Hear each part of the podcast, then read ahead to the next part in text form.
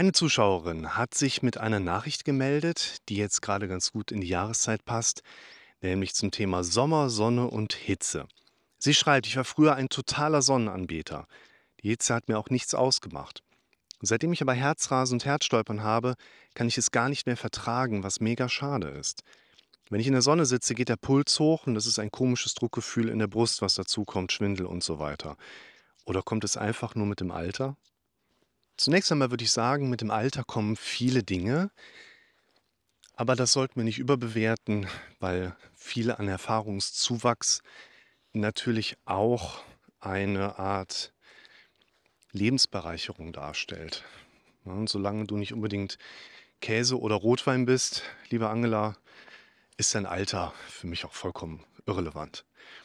Da gibt es übrigens eine schöne vierte Strophe. Ich glaube, ganz viele kennen das Lied von ich glaube, Zukowski. Heute kann es regnen, stürmen oder schneien. Die vierte Strophe lautet: Wieder ein Jahr älter, nimm es nicht so schwer, denn am Älterwerden änderst du nichts mehr. Zähle deine Jahre und denk stets daran, sie sind wie ein Schatz, den dir keiner nehmen kann. Sie sind wie ein Schatz, den dir keiner nehmen kann. Schön, dass Reform.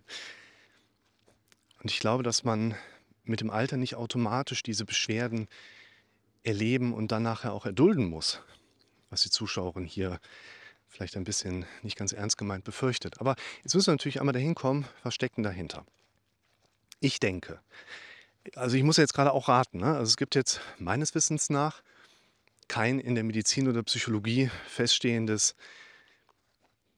ja, so Erkenntnisstatut, wo man sagt, so ab Anfang 30 kannst du Hitze nicht mehr so gut vertragen. Und das hat folgende Gründe. Ne? Also es gibt andere Dinge, die man da durchaus beschreiben kann, die bei Frauen vielleicht auch etwas anders verlaufen als bei uns Männern. Aber ich glaube, dass wir hier einfach in einem etwas anderen Kontext unterwegs sind.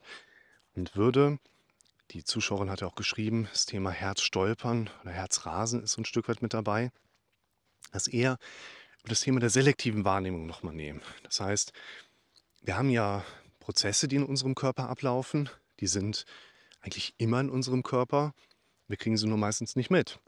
Wie zum Beispiel die Wahrnehmung von Extrasystolen. Wir haben meistens immer irgendwo im Alltag auch mal eine Extrasystole drin. Die meisten Menschen haben das noch nie wahrgenommen. Es gibt einige wenige Menschen, absolut, natürlich viele, quotal sind es aber recht wenige, die nicht nur ihre Extrasystolen spüren, sondern auch mit dem Spüren ihrer Extrasystolen eine große Problematik verbinden und erleben. Heißt, die kriegen Tag ein, Tag aus ihre Extrasystolen mit, schreiben sogar hier in den Kommentaren, ich kann beim Arzt sitzen und sage, jetzt ist gerade eine und er sagt im EKG, habe ich überprüft, ja, ist wirklich so.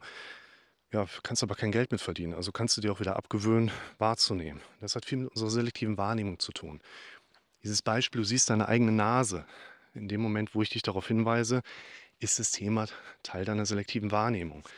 Oder wenn du Brillenträger bist, siehst du immer den Rand deiner eigenen Brille. Das Gehirn rechnet es aber irgendwann raus. Aber wenn ich dich darauf hinweise, ist es wieder Teil deiner selektiven Wahrnehmung.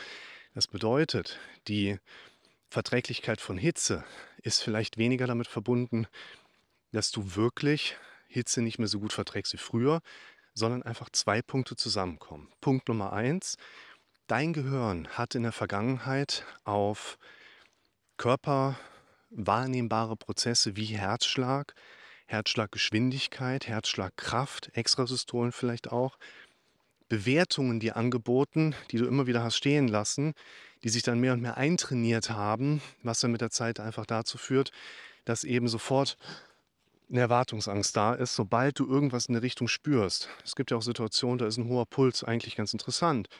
Auf der Achterbahn, vielleicht sogar in der Sauna, vielleicht beim nächtlichen Sport. Und da haben wir hoffentlich nicht diese negativen Bewertungen mit drin.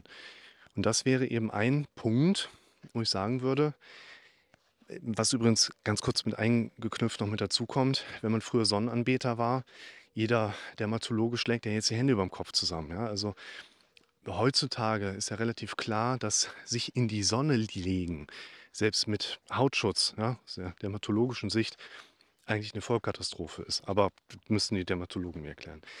Und da dieses, früher war ich Sonnenanbeter, heute geht das nicht mehr. Das, was du früher gemacht hast, war nicht der gute Zustand. Da hat dein Körper vielleicht auch schon mit Reaktionen sich gegen deinen Lifestyle gewehrt, die du aber nicht so deutlich wahrgenommen hast. Und jetzt haben wir heute den Faktor, dass vielleicht einerseits aus auch anderen Bereichen deines Lebens negative Bewertungen rund um das Thema Herzschlag, Herzschlaggeschwindigkeit mit da sind. Und ich kenne das auch, wenn ich in die Sauna gehe und sitze dann da 20 Minuten bei 100 Grad und wirst so richtig einmal von innen durchgekocht, da geht ja die Pumpe ohne Ende. Aber ich will das ja. Ich will ja da rauskommen und sagen, boah, shit, das, weißt du, so richtig einen von Latz geknallt bekommen. Wenn aber jemand die Bewertungen und Befürchtungen darauf extrem verinnerlicht, noch in der Vergangenheit in die Relevanz sich hat hineintrainieren lassen, sucht mal in meinem Kanal nach dem Video, was ich zu den drei Werkzeugen gemacht habe. Da erkläre ich das auch so ein Stück weit, heißt auch so die drei wichtigsten Werkzeuge. Dann haben wir einen Punkt, wo die Zuschauerin wahrscheinlich einfach einen automatisierten Bewertungsmechanismus auf Herzschlag, warme Temperaturen, vielleicht auch, oh Gott, was ist, wenn das immer schlimmer wird, was ist, wenn ich da draußen bin und kippe um, also diese typischen Erwartungsängste mit dazukommen. Und eben vielleicht auch noch mit dazu kommt, dass eben diese Situationen, wo der Herzschlag so hoch geht, vielleicht auch gar nicht so gut sind. Und man die auch gar nicht unbedingt so provozieren sollte. Der Aspekt, dass man sagen kann, also früher hatte ich mit solchen Situationen ja gar kein Problem, ist kein Beleg dafür, dass es auch ungefährlich ist für den Körper oder dass es sogar etwas war, was eigentlich sogar gut war. Ja, also dein Körper hat vielleicht früher das auch gar nicht so toll gefunden, dein Körper hat vielleicht früher auch schon mal Warnungen darauf gegeben. Wir haben das aber gar nicht so erlebt. Und deshalb würde ich jedem, der da ein Thema mit hat, mehrere Dinge empfehlen. Einerseits natürlich nochmal zu überdenken, was verlange ich da eigentlich, was ich wieder können möchte? Ist das eigentlich so günstig?